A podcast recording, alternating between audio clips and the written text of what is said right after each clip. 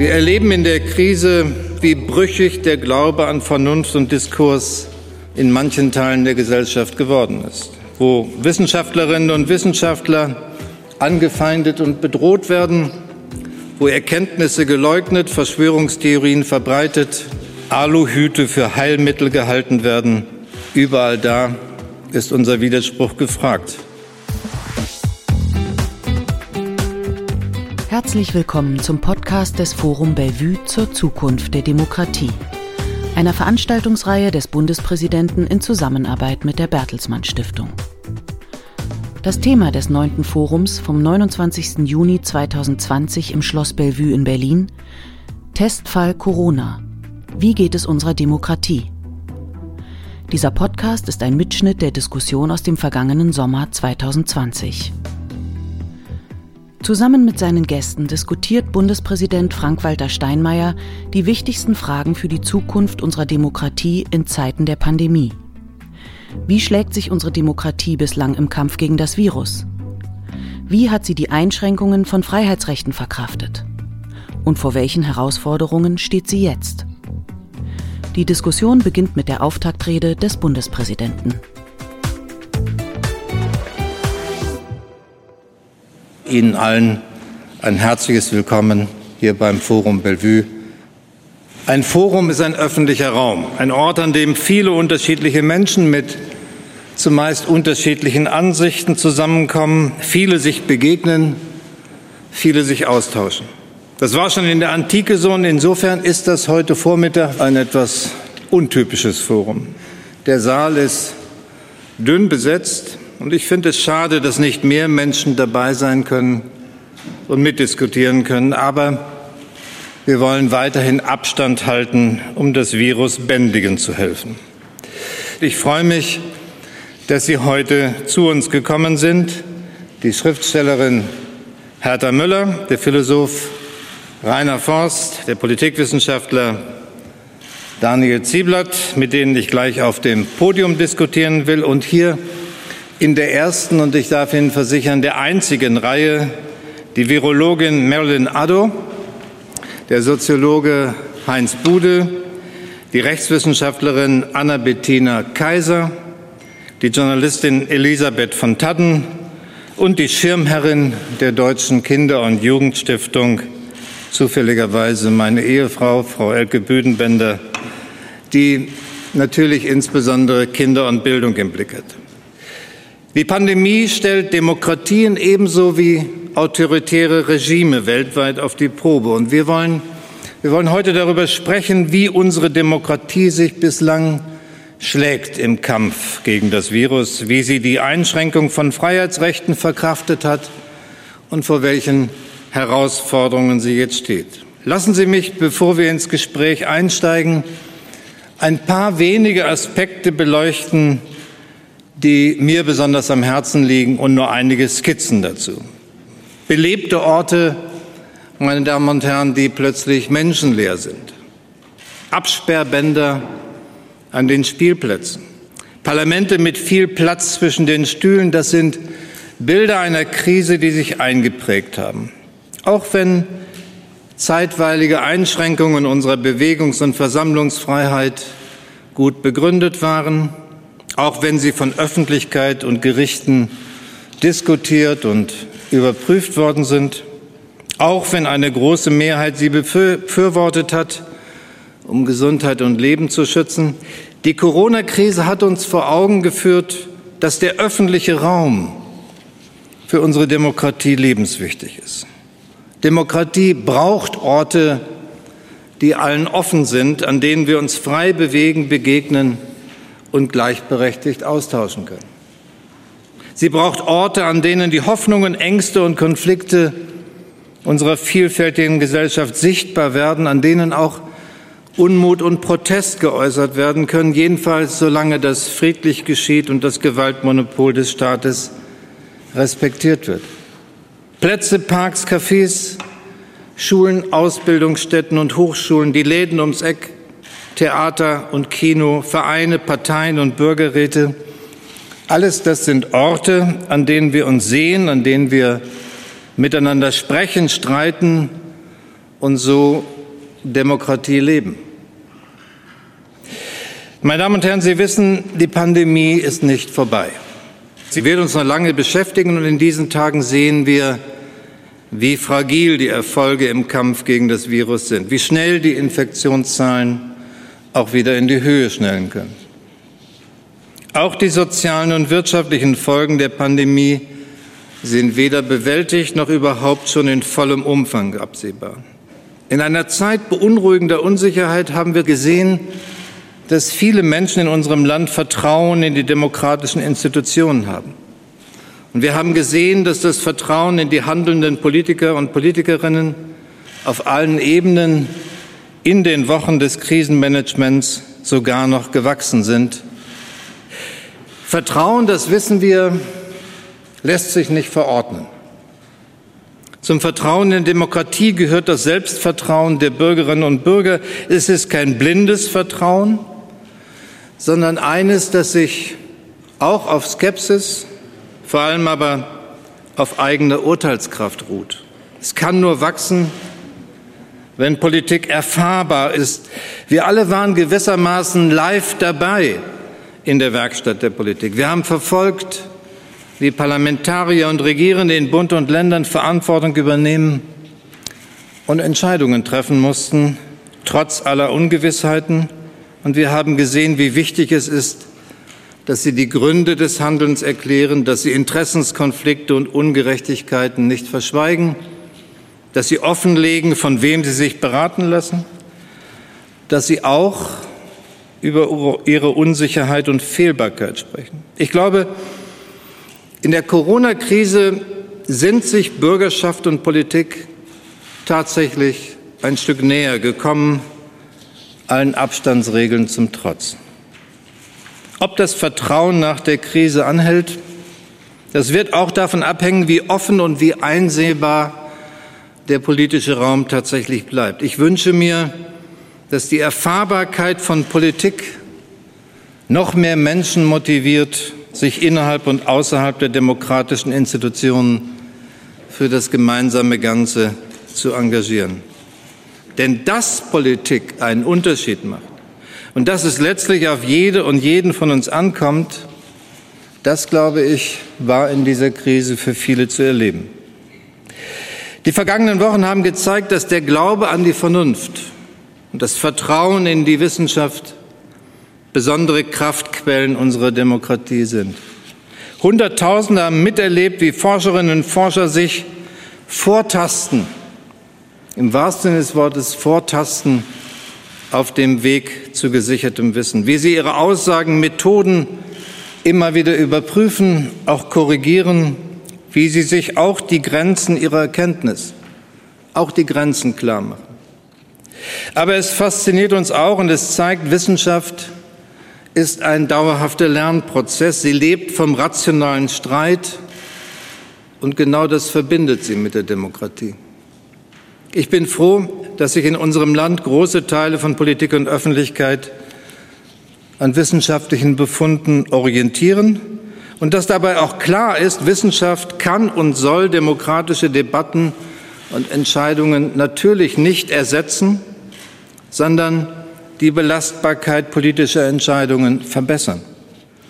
Wir erleben in der Krise auch, wie brüchig der Glaube an Vernunft und Diskurs in manchen Teilen der Gesellschaft geworden ist, wo Wissenschaftlerinnen und Wissenschaftler angefeindet und bedroht werden, wo Erkenntnisse geleugnet, Verschwörungstheorien verbreitet, Aluhüte für Heilmittel gehalten werden. Überall da ist unser Widerspruch gefragt. Und gerade die Corona-Krise gibt doch die besten Argumente an die Hand, um für Wissenschaft und Demokratie zu werben.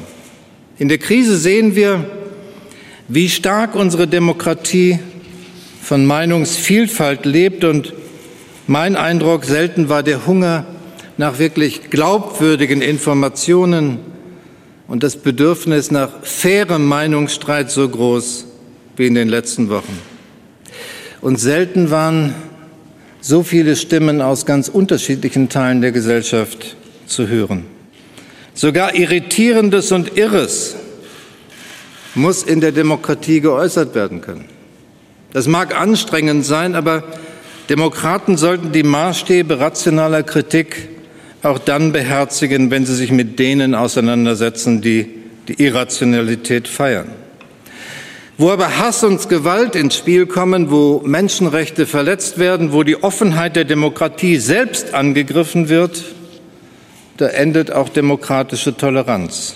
Wir müssen uns denen entgegenstellen, die aus politischen Gründen gegen alle Vernunft handeln und dabei die Verunsicherung von Menschen missbrauchen.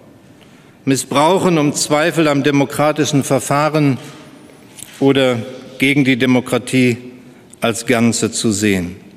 Wir müssen uns denen entgegenstellen, die Sorgen und Ängste instrumentalisieren, um Stimmung gegen das System oder das angebliche Machtkartell aus Politik, Medien und Wissenschaft gegen das eigentliche oder gegen das wahre Volk zu machen. Das Coronavirus hat uns bewusst gemacht, wie zerbrechlich das ist, was wir das normale Leben nennen. Das Virus kann jeden treffen, aber deshalb sind noch lange nicht alle in gleicher Weise betroffen. Nicht zum ersten Mal machen wir die Erfahrung, die Krise ist nicht der große Gleichmacher. Auch diese Krise hat Ungleichheiten noch schärfer hervortreten lassen. Gerade auch viele junge Menschen sorgen sich wieder um ihre Zukunft. Zugleich zeigen unzählige Bürgerinnen und Bürger in unserem Land auf eine ganz neue Weise Solidarität, schützen die besonders Gefährdeten, helfen denen, die in Not geraten sind. Mein Dank gilt all denen, die für andere da sind und Acht geben auf andere. Sie alle stärken den Zusammenhalt, den nicht nur wir in der Krise brauchen, sondern auch in der Zeit danach, wenn wir den Neustart gestalten müssen. Zum Schluss, meine Damen und Herren, im Kampf gegen die Pandemie, in dem sich Staaten mehr nach innen gewendet und ihre Grenzen geschlossen haben, gerade da ist uns vielleicht noch mal bewusst geworden, wie sehr wir den Austausch von Wissen und die Zusammenarbeit über Grenzen hinweg brauchen, gerade dann, wenn wir globale Krisen bewältigen wollen. Wir alle können sehen, Abschottung, Abgrenzung und Alleingänge führen eben nicht in eine bessere Zukunft. Meine Damen und Herren, liebe Gäste, wie die Welt nach der Krise wird, das ist offen. Wie sie werden soll, darüber müssen wir in der Demokratie streiten und entscheiden unter der Bedingung von Gleichheit und Freiheit. Und damit will ich den Raum öffnen für unsere Diskussion. Ich denke, Fragen liegen ausreichend auf dem Tisch. Vielen Dank fürs Kommen. Das war die Rede des Bundespräsidenten beim 9. Forum Bellevue zur Zukunft der Demokratie. Es folgt die Debatte mit der Autorin und Literaturnobelpreisträgerin Hertha Müller, mit dem Professor für politische Theorie und Philosophie an der Johann Wolfgang Goethe Universität Rainer Forst und mit dem amerikanischen Harvard-Professor Daniel Zieblatt. Unter Corona-Bedingungen hat diese Aufzeichnung ohne das übliche Publikum stattgefunden. Die Diskussion auf dem Panel wird im zweiten Teil um weitere fünf Gäste ergänzt. Neben Elke Büdenbender sind die Infektiologin Marilyn Addo, der Soziologe Heinz Bude, die Juristin Anna-Bettina Kaiser und die Journalistin Elisabeth von Tadden zu Gast.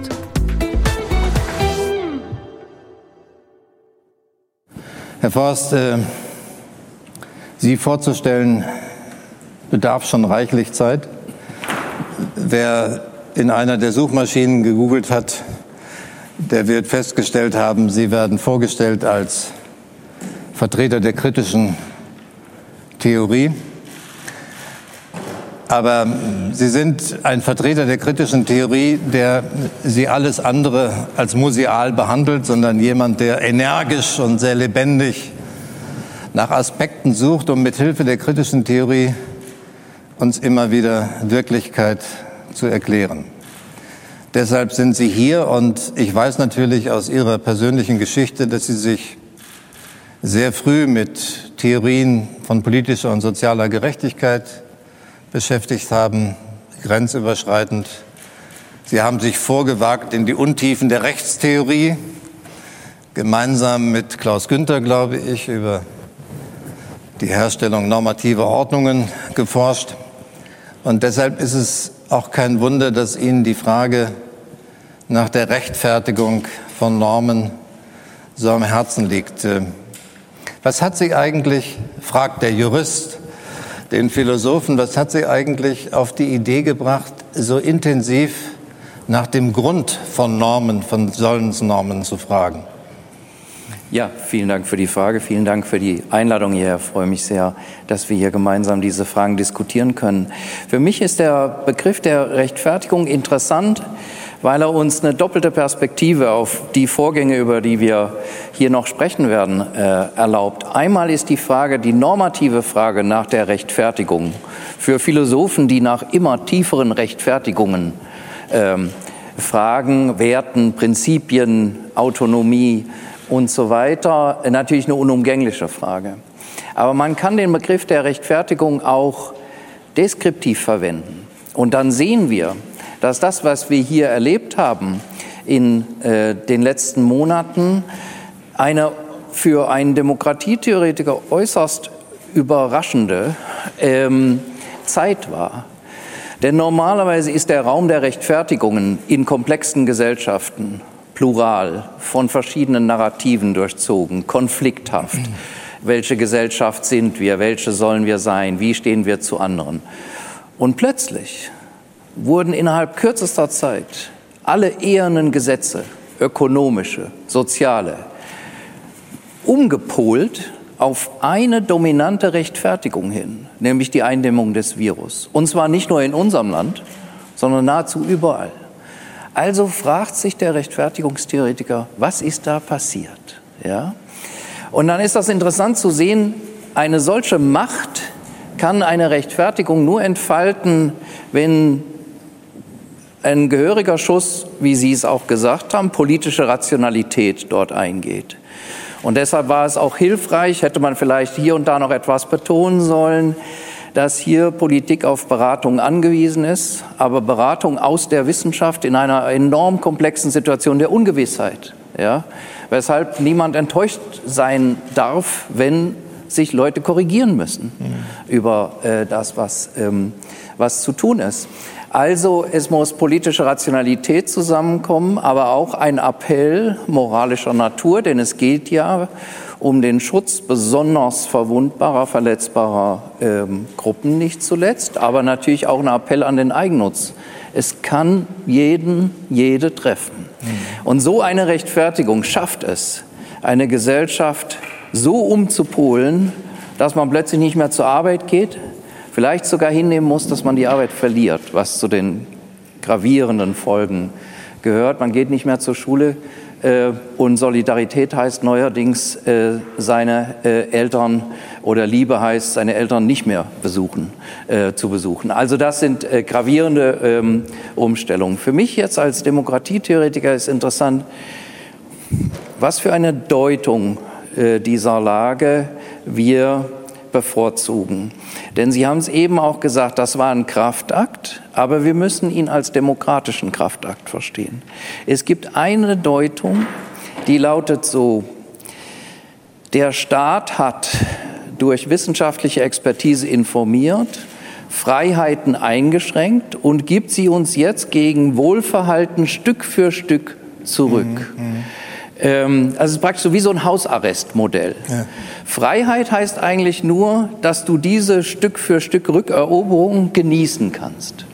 Die demokratische Deutung geht aber anders. Die demokratische Deutung geht so, wie Sie es gesagt haben, dass nämlich wir gemeinsam beschlossen haben und das ist ein Akt nicht der Unfreiheit, sondern der Freiheit. Mhm. Bestimmte Sozialformen einzuschränken, bestimmte Rechte nicht wahrzunehmen. Die sind ja nicht abgeschafft worden, die sind nur temporär nicht ähm, wahrnehmbar.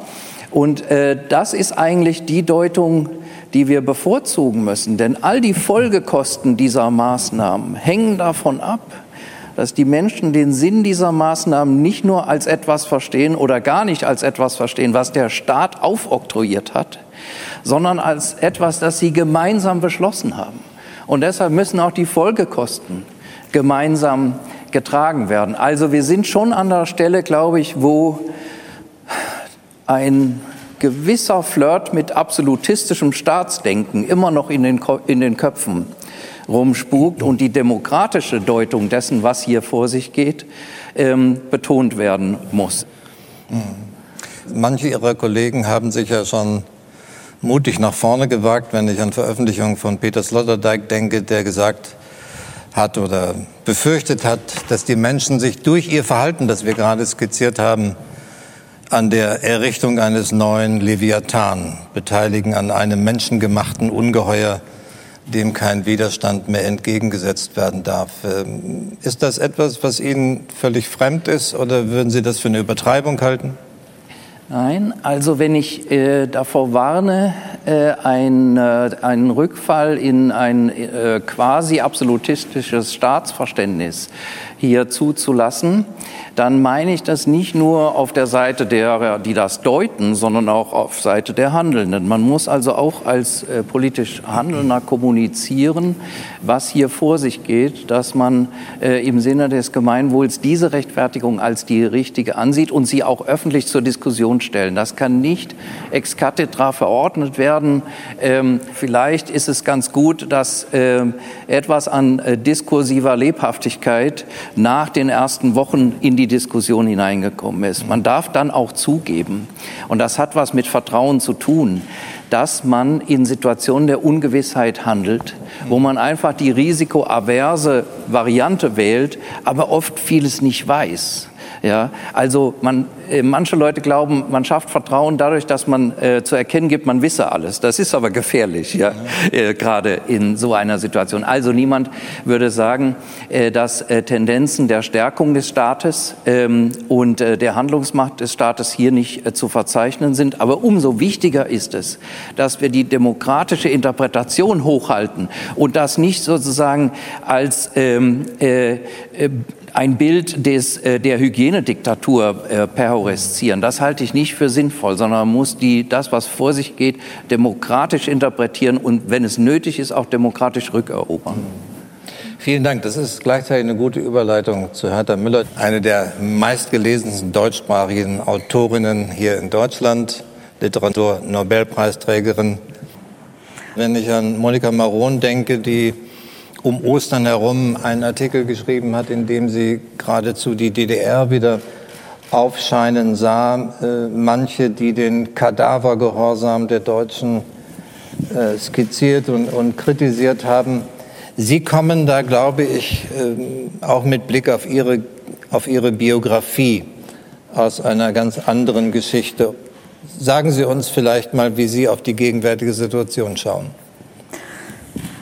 Na, ich glaube, auch wenn wir von Diktatur reden, in der Diktatur ist auch jeder, stand auch jeder woanders. Es gab das ganze, die ganze Aufwächerung von den Überzeugungstätern bis zu den äh, Verweigerern und dazwischen sehr viel äh, an Nuancen. Und äh, weil Sie jetzt Monika Maron ansprechen, ich glaube, sie hat äh, die Diktatur äh, ganz anders äh, erlebt als ich. Sie hatte ja zum Beispiel Eltern, die hohe Funktionäre waren. Mhm. Das ist natürlich ein ganz anderer Ausgangspunkt. Mhm. Und dadurch äh, kommt sie, glaube ich, auch der, auf die Idee, dass jetzt sich wieder eine DDR einstellen könnte. Mhm. Und äh, das halte ich auch für gefährlich. Ich meine, dieselbe Sache sagt uns die AfD jeden Tag. DDR 2, das hören wir auch ständig. Und äh, ich denke oft, äh, ich kann es nicht anders. Ich habe durch die Biografie, ich muss ja immer vergleichen. Äh, ich bin ja mit über 30 Jahren erst aus Rumänien weggegangen. Mhm. Und das weiß man ja, das äh, Ceausescu-Regime war eines der finstersten Orte in, in Europa. Und wir haben damals zum Beispiel Tschernobyl erlebt. Das ist jetzt eine andere Katastrophe, aber wir wurden total betrogen. Uns hat niemand gesagt, dass das passiert ist. Mhm. Wir grenzten an die Ukraine. Äh, wir haben nichts gewusst. Die Leute sind in, ins, aufs Feld gegangen, die Kühe waren auf der Weide, die Kinder haben die Milch getrunken, die Menschen waren am Schwarzen Meer im Sand. Das war hochgefährlich und es wurde überhaupt nichts gesagt. Das ist, äh, das, ist das Gegenteil. Und das sehe ich, weil man zuvor auch von Rechtfertigung. Ich meine, manche Dinge rechtfertigen sich, glaube ich, durch die, durch die Wirklichkeit. Wenn wir sehen, wir sind ja nicht isoliert, wir schauen ja äh, die Nachrichten. Ich finde gerade Demokratie ist, dass wir informiert werden und dass wir immer wissen, was passiert und dass ich das auch glauben kann. Und ich glaube das, weil ich habe keinen Grund daran zu zweifeln. Da, dafür habe ich zu viel erlebt in anderen, in ganz anderen äh, Zusammenhängen, um, um, das, um mir das nicht bewusst zu machen. Und äh, darum ist mir das, äh, ich bin sehr froh, dass ich hier lebe. Das Individuum zählt. Das, zeigt, das ist auch nicht normal. In einer Diktatur zählt das Individuum nicht. Und das ist auch etwas. Der, der Einzelne war nicht nur, dass er äh, ein Teil des Ganzen, des Kollektivs, sondern äh, er war sogar ein Feind des Kollektivs. Also Individuum war man nur, wenn man verfolgt wurde. Und das merke ich in Diktaturen auch jetzt noch.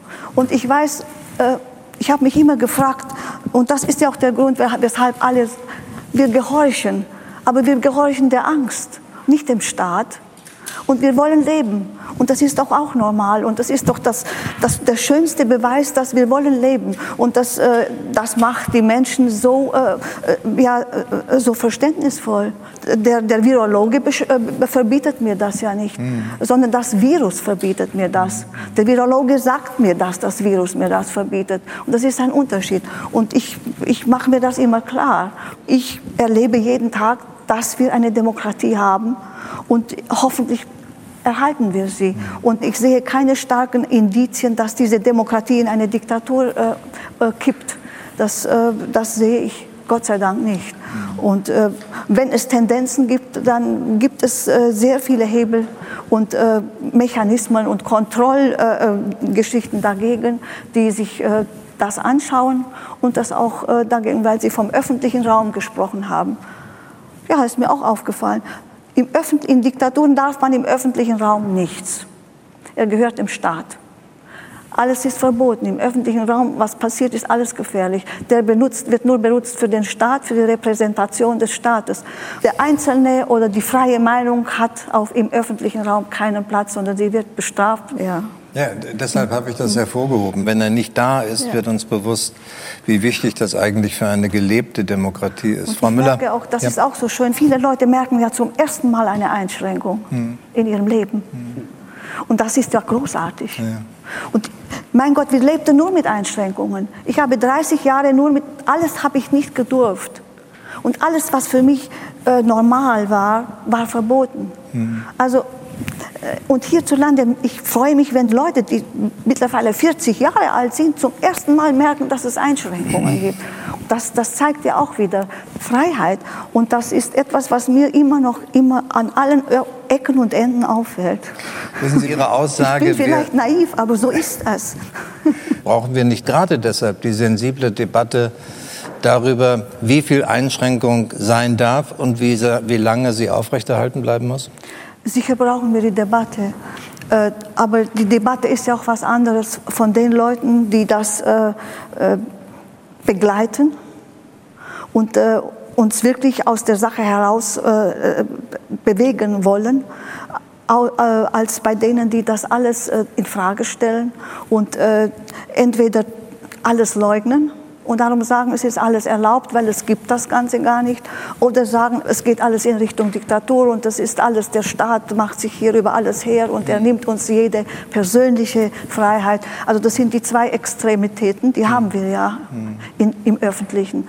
Es ist etwas dazwischen, was immer äh, sich selbst austarieren muss. Und es tariert sich ja auch aus. In einer Gesellschaft, wo jeder denken darf, und wo es Kompetenz gibt und nicht äh, äh, Parteibücher, äh, äh, die etwas bestimmen, sondern es gibt ja in Diktaturen nur Leute, die inkompetent sind, mhm. weil die anderen haben keine Chance. Das sind die, die Sternstunden der Inkompetenz und des, der, des Denunziantentums. Und wenn die beiden Sachen zusammenkommen, dann funktioniert nichts mehr. Und dann werden alle Werte auf den Kopf gestellt. Herr Professor Zieblatt, ähm, vom Sterben der Demokratien haben die Deutschen viel gelesen aus Ihrer Handschrift. Sie beschreiben, dass Demokratien, wenn sie sterben, eher allmählich und unmerklich sterben und ziehen daraus nicht etwa den zynischen Schluss, lasst sie sterben, sondern das ist ja für Sie eine Aufforderung für bürgerschaftliches Engagement oder zugespitzt in dem Aufruf, kümmert euch um, um die Demokratie. Deutschland ist ja im Augenblick so etwas wie Forschungsgegenstand für Sie, der Sie hier im Wissenschaftszentrum in Berlin sind im Augenblick. Sind Ihre Sorgen um die Demokratie kleiner geworden? Ich, ich betrachte das Covid-19 weniger als Wendepunkt ja. und eher als, als Moment der Beschleunigung. Beschleunigung von Tendenzen, die schon da waren. Mhm. So Gesellschaften mit autokratischen Tendenzen haben sich weiter in diese Richtung bewegt. Äh, resiliente Demokratien, hierzu würde ich äh, Deutschland und Südkorea zählen, haben, haben die Krise wirklich gemeistert, oder relativ gesprochen gemeistert. Polarisierte Demokratien, polarisierte Gesellschaften wie Brasilien, wie USA, hat die Krise wirklich hart äh, einen Einfluss gehabt. Die, diese Gesellschaften sind instabiler geworden. So, ich glaube, dass, dass dieser Prozess, der, dass Covid wirklich diese, diese Beschleunigungsprozesse in, in, innerhalb die, die präexistierenden Erkrankungen der Gesellschaften, zum Beispiel Polarisierung, Ungleichheit, die bestehen weiter. Mhm. So, wenn man zum Beispiel in den USA jetzt blickt, ähm, man sieht, einerseits gibt es bestimmte äh, Zeichnungen äh, von Gefahr, würde ich sagen, antidemokratische, antidemokratische Tendenzen. Und das ist klar. Ich habe jetzt seit zwei Jahren davor gewarnt. Aber man sieht auch Tendenzen, demokratische Tendenzen. Ich betrachte das Black Lives Matter Bewegung und die Mobilisierung für African Americans in den USA als, ein, als eine neue Bürgerrechtsbewegung. Im Vergleich mit den 60er Jahren gibt es breite Zustimmung Unterstützung von der Publikum, von dieser Weißen und Schwarzen, von dieser Be Bürgerbewegung.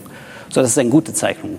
So, das, das heißt, dass die, äh, das Covid wirklich zwei widersprüchliche Tendenzen aufgedeckt hat, die in, unseren, alle unseren Gesellschaften existieren.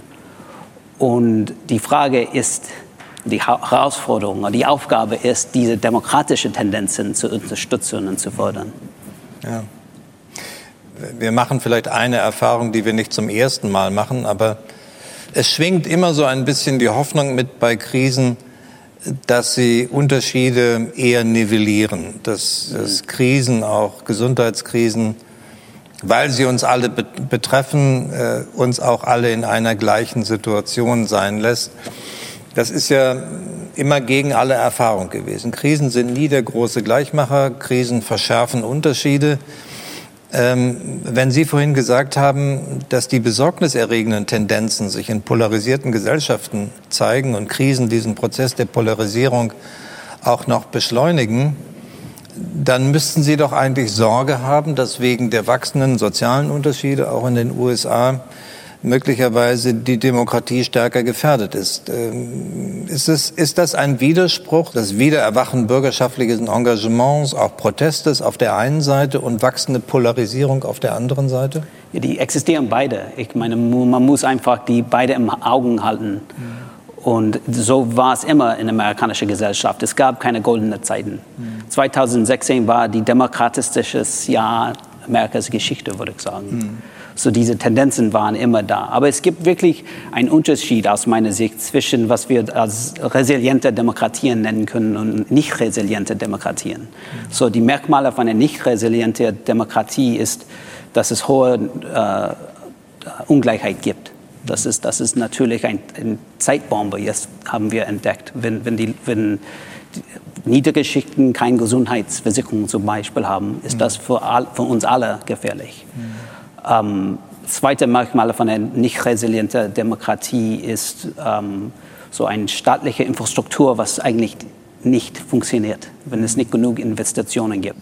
Und das dritte Merkmal, würde ich sagen, ist diese, diese was eigentlich die schwierigste Herausforderung ist, die, diese Merkmal von Polarisierung. wenn, wenn politische Gegner sich als Feinde betrachten, dann ist das wirklich gefährlich für die Demokratie. So, wenn man diese Anti-Covid-Maske als, als äh, ein, so gegen einen Präsident, so ist, wenn man Unterstützung von, einem, von der Präsident zei zeigen will, dann trägt man keine Maske. So, wenn, es so, wenn solche ganz einfache Gesundheitsmaßnahmen politisiert werden, dann ist das natürlich sehr gefährlich. Aus meiner Sicht scheint die USA, es gibt diese, diese Tendenzen von nicht resilienten Demokratien. Aber wir haben diese Geschichte, die Bürgerbewegung, das gibt mir auch Hoffnung. Herr Forst, ähm, nochmal zurück zur, zur Rechtfertigung. Wir haben natürlich, und das äh, ist auch gar nicht überraschend, als wir über Rechtfertigung von Normen, Rechtfertigung von Entscheidungen sprachen, natürlich zunächst nur gedacht an die einschränkenden Entscheidungen da wo Freiheiten für eine Zeit lang äh, ausgesetzt worden sind oder reduziert worden sind, wie das etwa im Versammlungsgeschehen ja für viele auch erfahrbar war.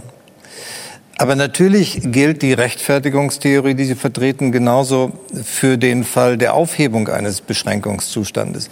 Würden Sie, wenn Sie einen Blick auf die politische Realität der letzten Wochen und Monate werfen, sagen, dass die Rechtfertigung von beschränkenden Maßnahmen besser gelungen ist als bei den aufhebenden Maßnahmen? Oder ist es für Sie zu konkretistisch?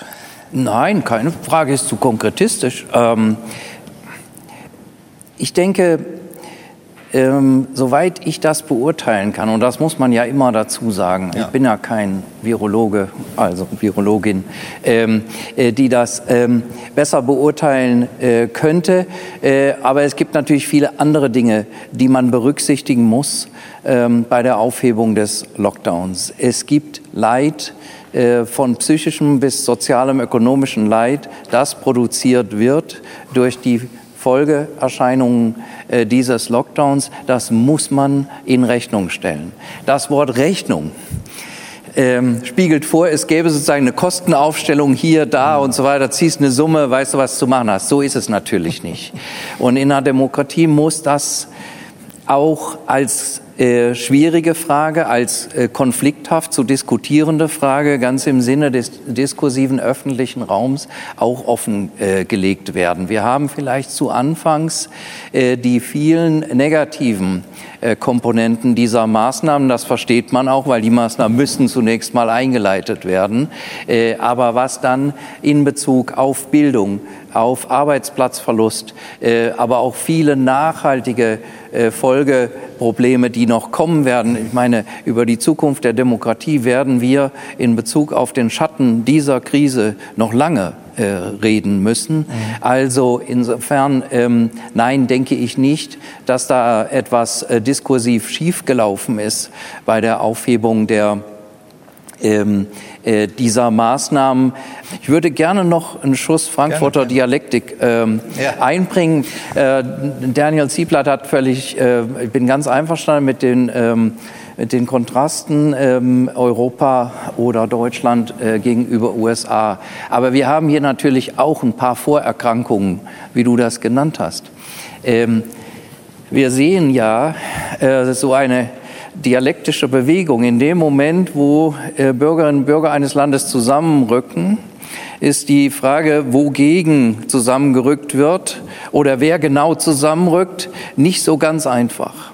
Erstmal ist es das Virus, ja, aber wir sehen, dass an vielen Beispielen, wenn äh, jetzt wieder ähm, höhere Infektionsraten kommen, dass dann eine Neigung besteht zu fragen, wer hat da eigentlich was nicht kapiert, ja?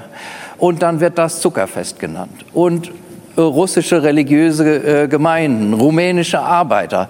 Das ist gefährlich. Ja? Da sieht man nämlich, dass die Frage, wer ist eigentlich der Demos hier, wer gehört dazu und wer wird so exkludiert oder vorsichtig so irgendwie, passt nicht richtig rein.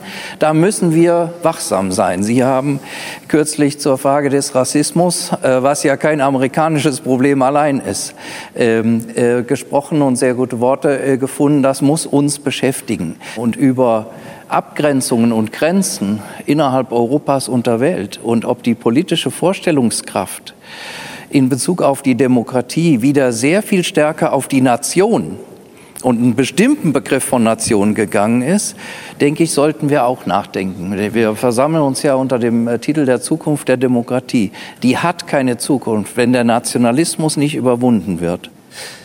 Frau Addo, wir haben Sie kennengelernt in den letzten Wochen, vielleicht häufiger als Ihnen lieb war, als äh, eloquente Vertreterin des virologischen Standes, der ja eine Aufmerksamkeit gefunden hatte, äh, gefunden hat, äh, die sie sich wahrscheinlich gar nicht zu erträumen gewagt haben. Ähm, die Virologen hatten in der Anfangsphase als Berufsstand eine Akzeptanz, ein Vertrauen, das muss ja für Sie fast beunruhigend gewesen sein, oder haben Sie nicht zu viel Last auf Ihren Schultern gespürt?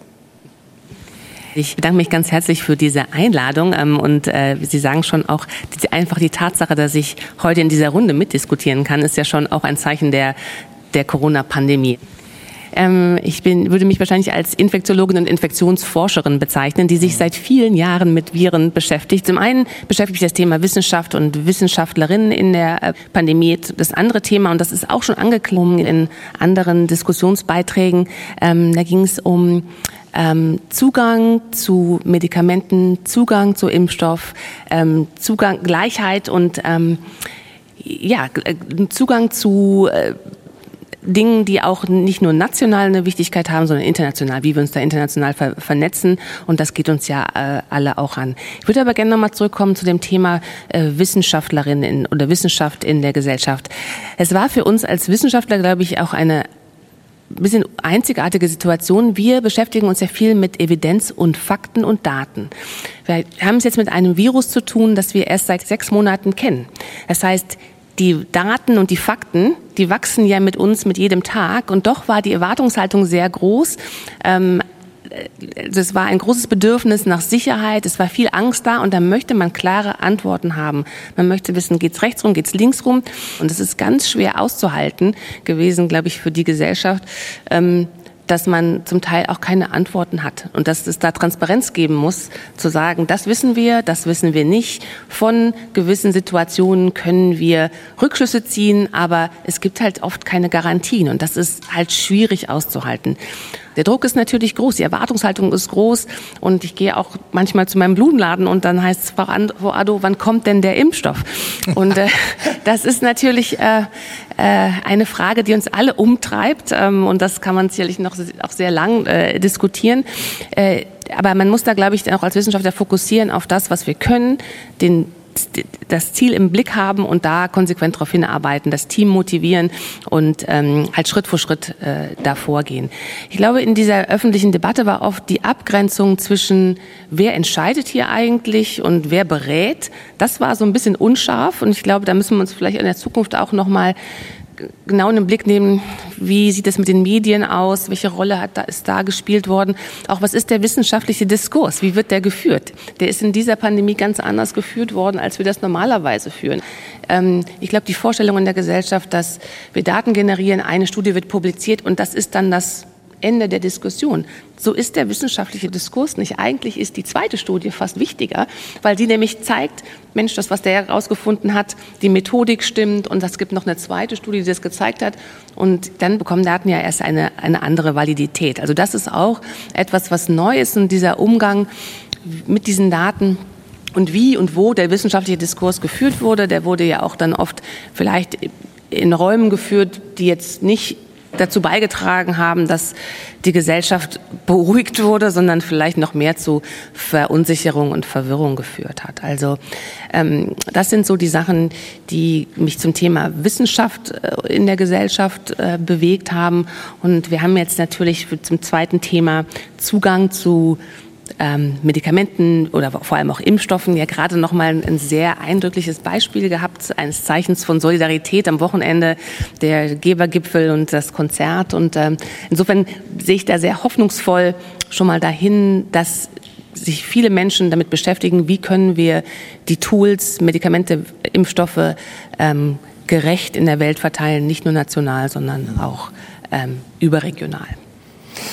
Ich hatte so einen Verdacht ganz am Anfang der Corona-Pandemie und des politischen Umgangs damit, dass möglicherweise große Teile der Bevölkerung deshalb so sehr und so hoffnungsvoll, so vertrauensvoll auf die Virologen geschaut haben, weil man den Eindruck hatte oder weil viele den Eindruck hatten, anders als in der Politik wird dort nicht gestritten. Die Virologen wissen ganz genau, was zu tun ist, wenn das Virus da ist.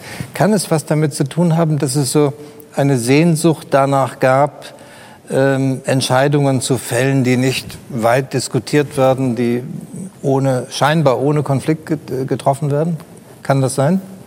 Ja, sicher. Ähm, zunächst mal ist ja eine Virusgefahr etwas, was nicht neu ist. Was macht man normalerweise? Man fragt einen Arzt, ja, ähm, und hofft, äh, dass die Erkenntnisse, ähm, äh, die dort äh, bestehen, ausreichend sind, um mir zu sagen, wie ich mich schützen kann, ob es Therapien gibt und so weiter. Das ist, glaube ich, eine ganz normale ähm, Reaktion. Was viele Leute in dem Moment nicht nur ähm, nicht bedacht haben, ist das, was Frau Ado sagt.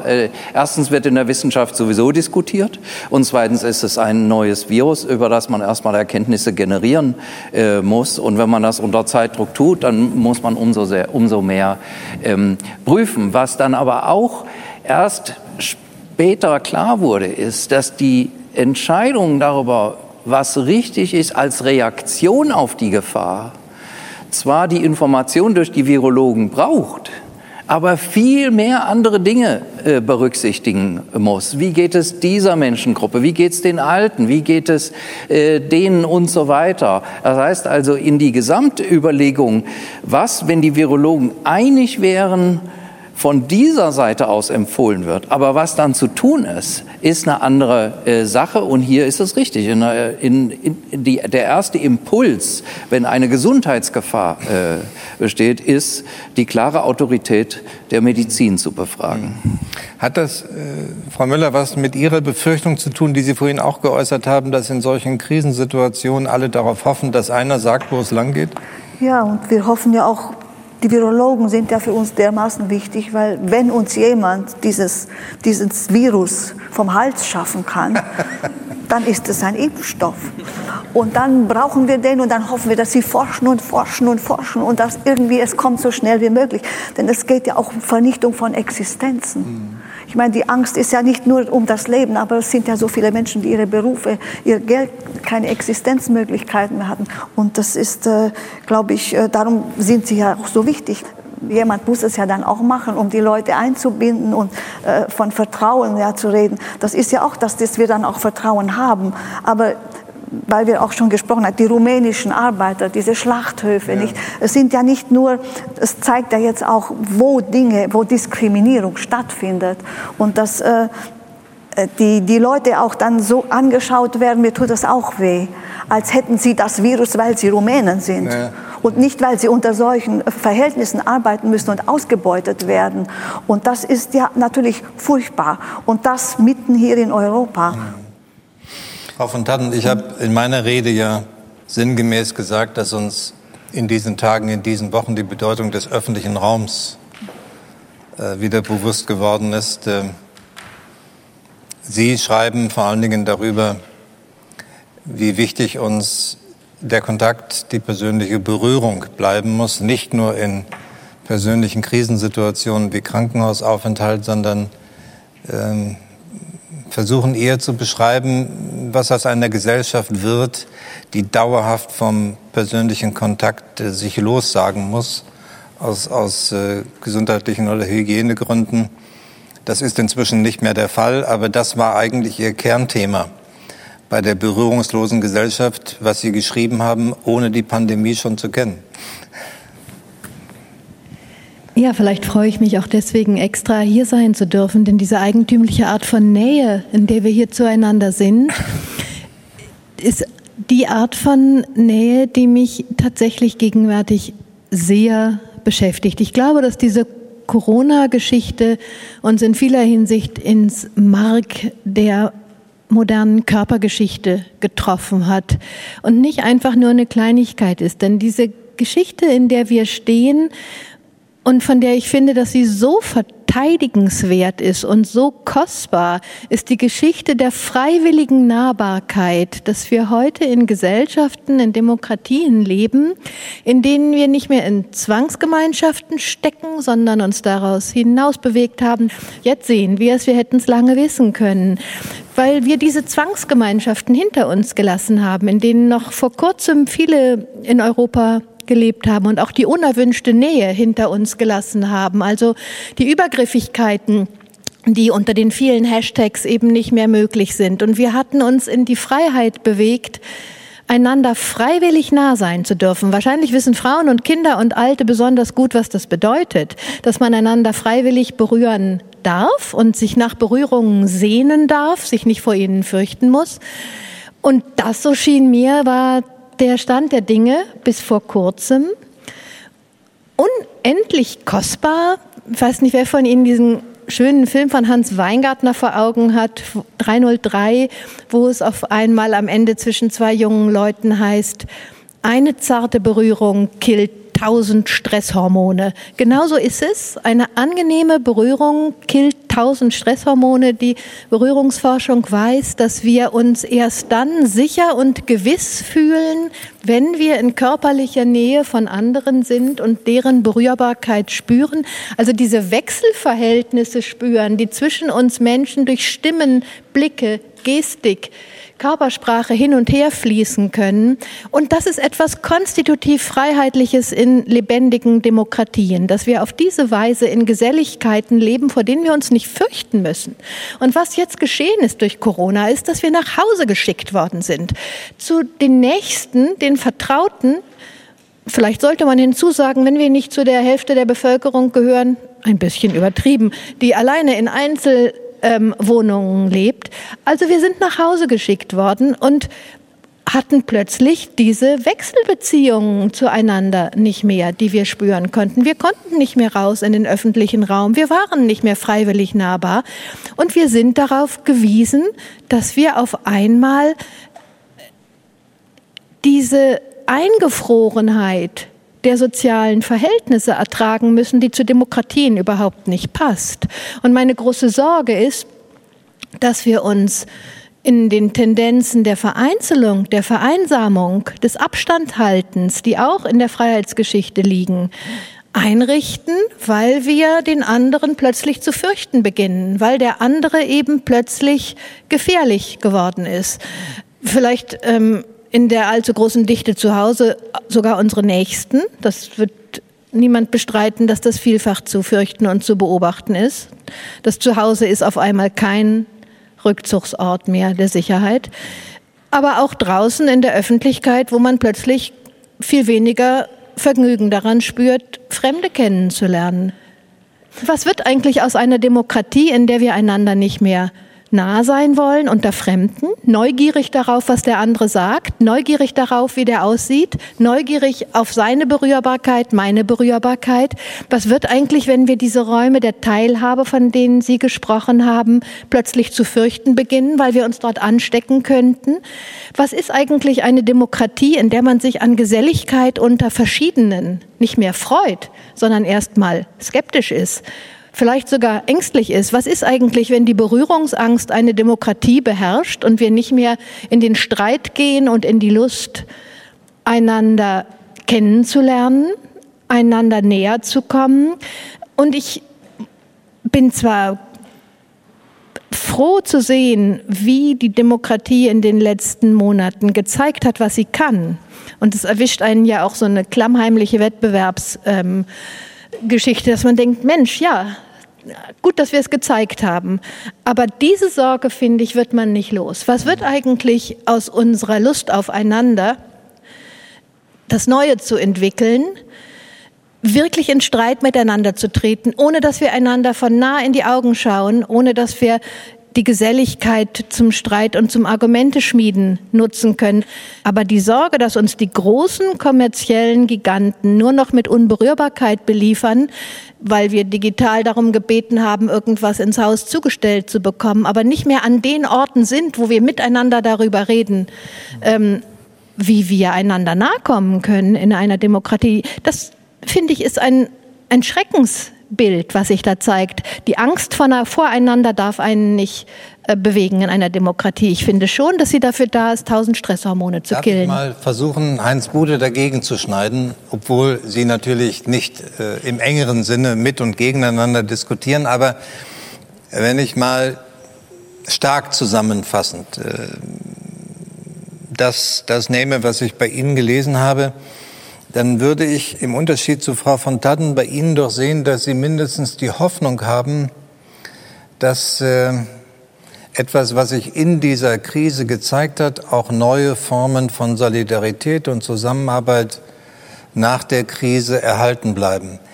Ich weiß nicht, ob es Ihnen aufgefallen ist, äh, mindestens zwei Drittel derjenigen, die sich bisher am, am Gespräch beteiligt haben, haben irgendwo in ihren Beiträgen das Wort Angst gebraucht. Auch etwas, mit dem sie sich ja intensiv beschädigt, äh, beschäftigt haben.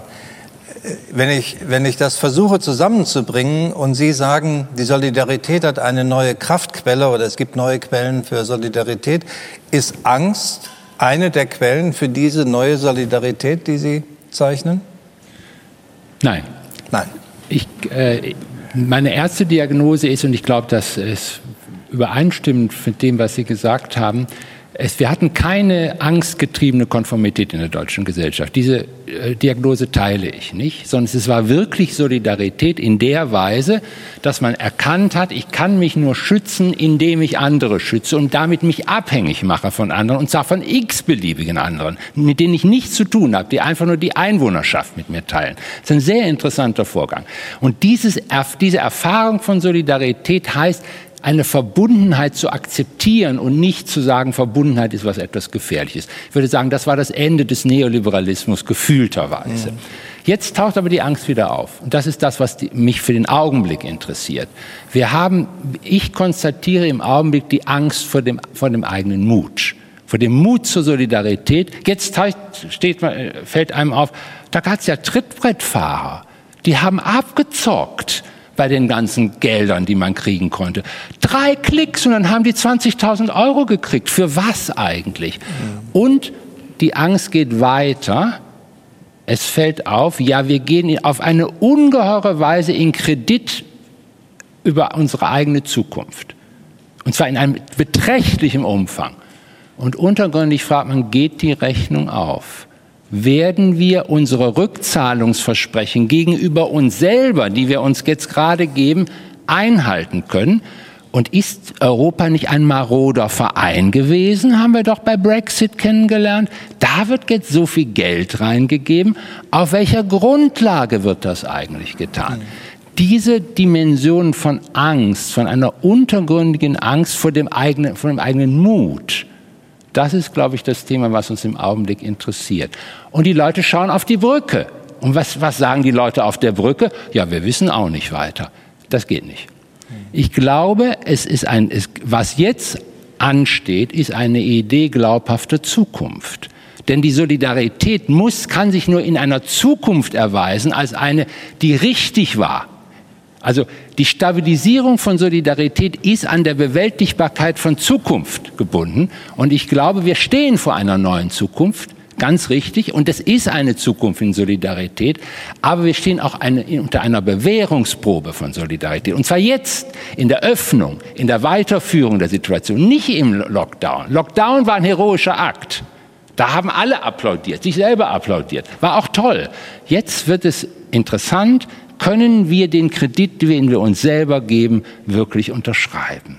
Das ist die Situation und wir haben eine Unruhe. Ich habe viele Daten. Es gibt eine Unruhe in der Bevölkerung über diese Frage von verschiedenen Gruppen, die sich plötzlich verstehen über diese Frage. Na ja, da werden wir doch ganz schön alleine gelassen im Augenblick. Geht das gut mit dem vielen Geld von Scholz? Geht das wirklich gut? Und da braucht es Antworten darauf, die sagen, ja, es gibt ein Szenario von Zukunft, für das wir einstehen können, und zwar von Deutschland aus. Nicht von Europa und nicht von der Welt aus, sondern von dieser Solidargemeinschaft, die sich selber diesen Kredit gegeben hat. Das ist, glaube ich, im Augenblick die entscheidende Frage. Frau Kaiser, der Lockdown war kein Ausnahmezustand. Es war äh, ein Lockdown in Grenzen, der Bewegungsmöglichkeiten noch zuließ. Heinz Bude sagt eben, es war ein heroischer Akt.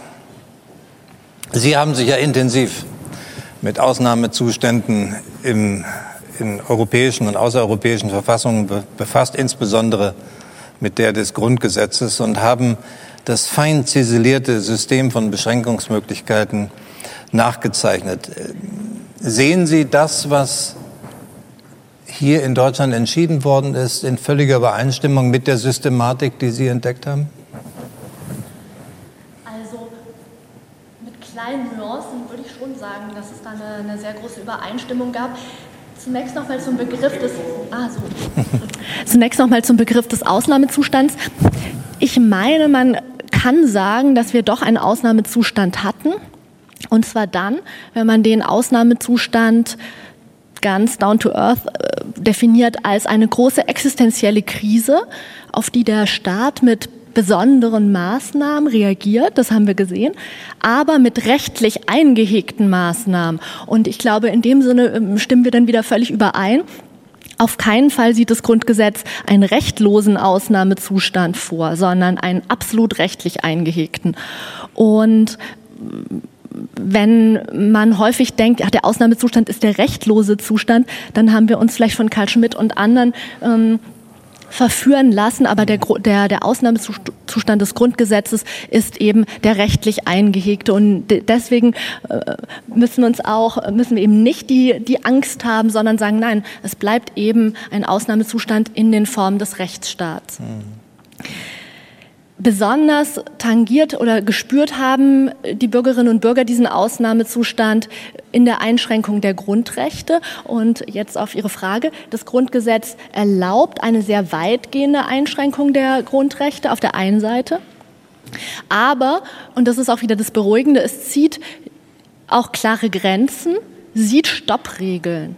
Und insbesondere erlaubt das Grundgesetz, übrigens anders als viele andere Verfassungen und auch historische Vorläufer, keine Suspension der Grundrechte.